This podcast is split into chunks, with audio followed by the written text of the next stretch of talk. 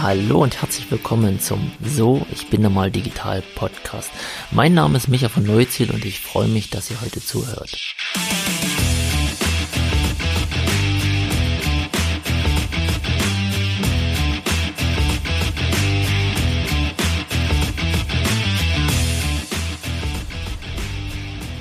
Ein Hallo an alle digital Interessierten. Äh, ich freue mich, dass ihr heute wieder zuhört zu meiner nächsten Podcast-Folge. Es gibt heute eine kleine Premiere und zwar bin ich draußen in unserem Garten unterwegs. Das heißt, es kann ab und zu mal ein Vogel zwitschern, aber auch ab und zu mal ja ein Auto oder ein LKW langkommen, ähm, was man durchaus hören dürfte. Ich hoffe, es stört nicht allzu sehr. Und ich nehme die Podcast-Folge gerade zum zweiten Mal auf, denn die erste Aufnahme, ähm, da hat irgendwie das Mikro gestreikt und es hörte sich sehr, sehr ja, hallend und schallend an, sehr, sehr blechern. Und für die Podcast in der Nachbearbeitung ist unsere liebe Mac aus dem Team zuständig.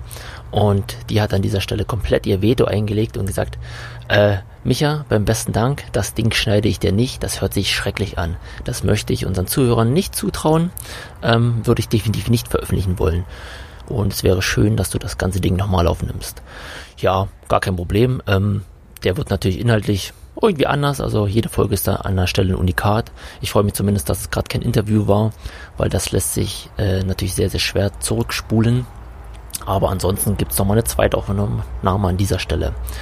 Ja, in der heutigen Folge möchte ich euch gerne mal abholen und ich möchte euch gerne mitteilen, was das, ja, das Kinderspiel Blinde Kuh mit der Digitalisierung zu tun hat. Und zwar sind wir gerade in den Vorbereitungen ähm, für einen Kindergeburtstag.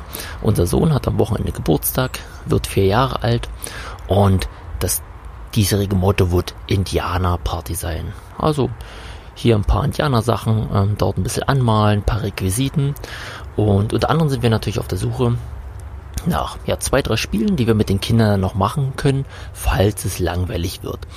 Und beim Googlen von verschiedenen Kinderspielen bin ich auf blinde Kuh und Topfschlagen aufmerksam geworden.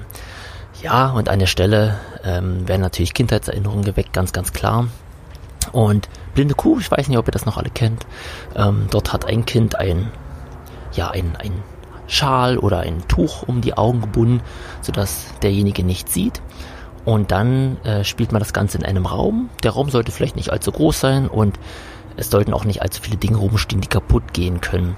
Und dann muss halt das nicht sehende Kind versuchen, ein anderes Kind zu fangen, beziehungsweise zu erschlagen, nicht erschlagen, äh, zu, anzuschlagen. Und dasjenige Kind, was, ich sag mal, berührt wurde, ist dann die neue blinde Kuh und dann geht das Spiel von vorne los.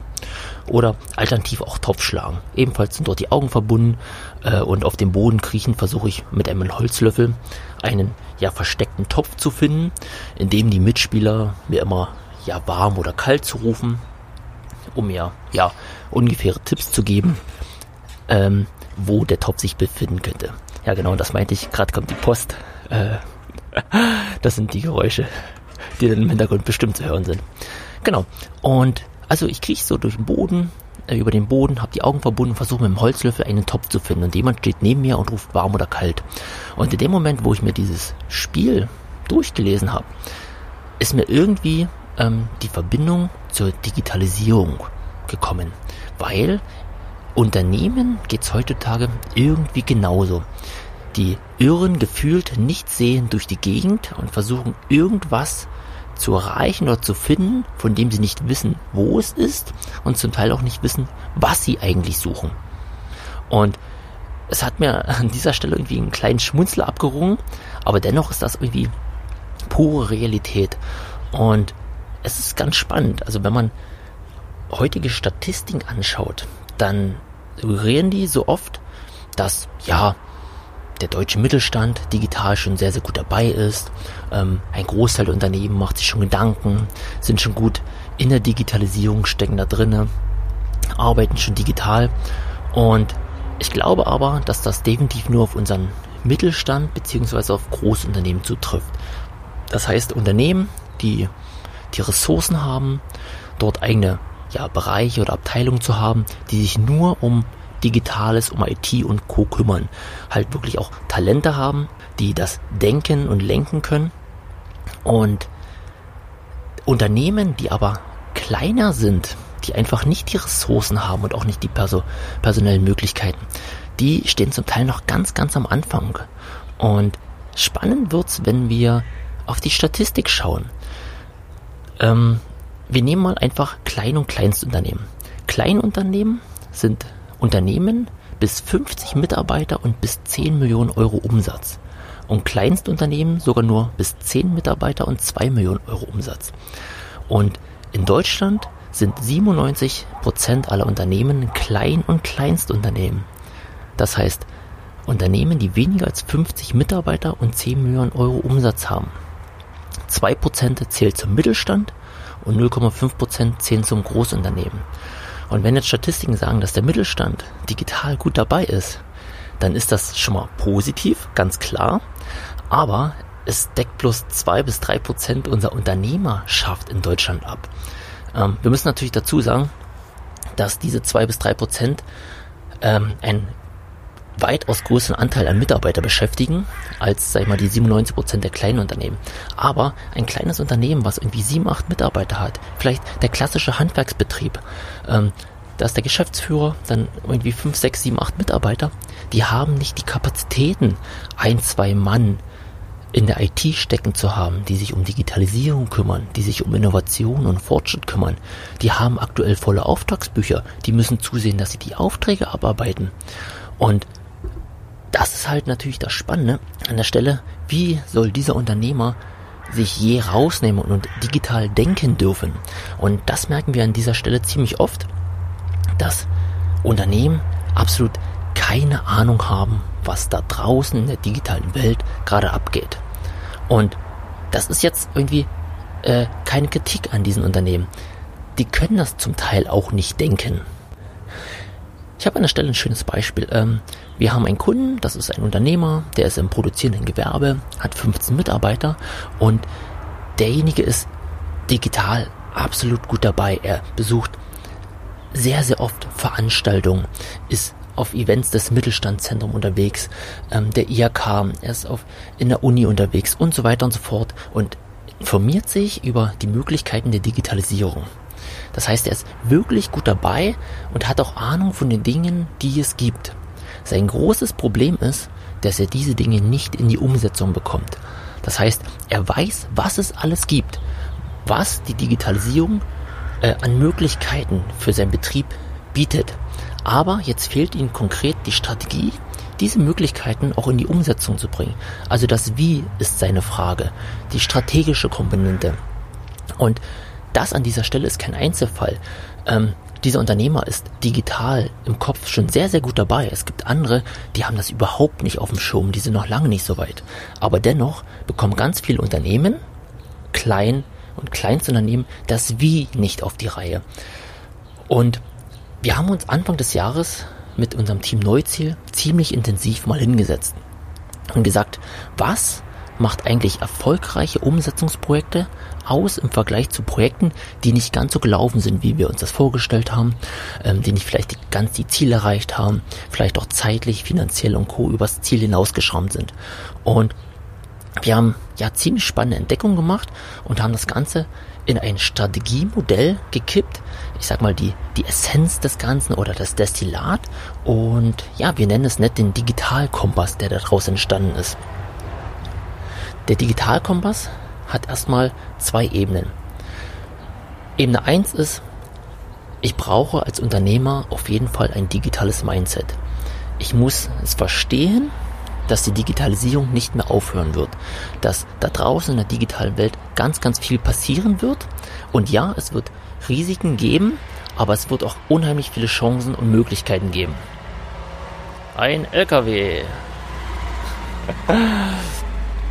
Punkt 2 ist ganz, ganz klar, der Unternehmer braucht eine Vision. Wenn wir eine Umsetzung durchführen, die an keinem Ziel oder an keiner Vision ausgerichtet ist, wo sollen wir uns dann daran orientieren? Das heißt, der Unternehmer muss wissen, wo möchte er in den nächsten 5, 10, 15 Jahren mit seinem Unternehmen hin, um dann zu sagen, wie kann ich dich auf diesem Weg unterstützen?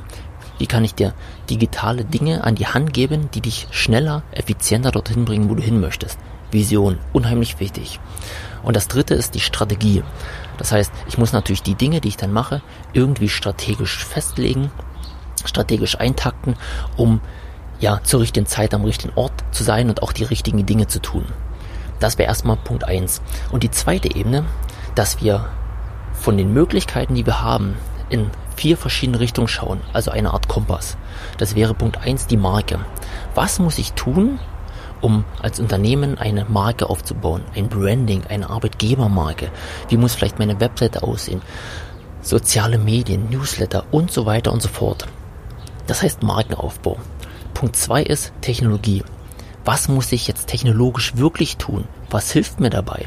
Und das Technologische nicht als Halsbringer, sondern nur als Tool, um mich auf meinen Weg zu unterstützen. Das dritte wäre der Mensch. Absolut wichtig. Wer ist eigentlich mein Kunde und welchen Nutzen und Mehrwert biete ich meinem Kunden? Plus, wer ist meine Mitarbeiter? Wie tickt mein Mitarbeiter? Wie motiviere ich meine Mitarbeiter? Sodass im, im großen Kontext der Digitalisierung der Fokus auf den Menschen unheimlich wichtig ist. Und das vierte wäre das Unternehmen wie muss ich mein Unternehmen entwickeln? Wie sieht vielleicht mein Geschäftsmodell in fünf oder zehn Jahren aus? Wo muss ich vielleicht meine Produkte innovieren oder disruptieren, um in fünf oder zehn Jahren noch relevanter Markt zu sein? Das heißt, diese vier Bereiche, dieser Kompass, Marke, Technologie, Mensch und Unternehmen sind unheimlich wichtig im Gesamtkontext zu betrachten. Und Projekte, die unserer Meinung nach nicht so optimal laufen. Die haben bedienen maximal eins, zwei dieser Richtungen. Aber nie irgendwie alle vier. Es gibt natürlich Fokus auf einigen. Das heißt, der eine muss mehr Marke machen, will mehr nach außen gehen, ein Branding aufbauen. Der andere ist technologischer visiert und macht viel, viel mehr Technologie. Aber dennoch müssen alle vier Komponenten gemeinsam betrachtet werden, an der großen Vision ausgerichtet werden, um dann strategisch die richtigen Dinge zur richtigen Zeit zu tun. Und wir gehen jetzt nach und nach unsere Kunden durch und entwickeln genau äh, für diese Unternehmen den eigenen passgenauen Digitalkompass, um dann strategisch die richtigen Dinge zu tun. Und ähm, wir haben uns auch gedacht, wie bringen wir das Ganze nach außen? Und in dem Sinne wollen wir im November ein zweieinhalb Tages-Event machen.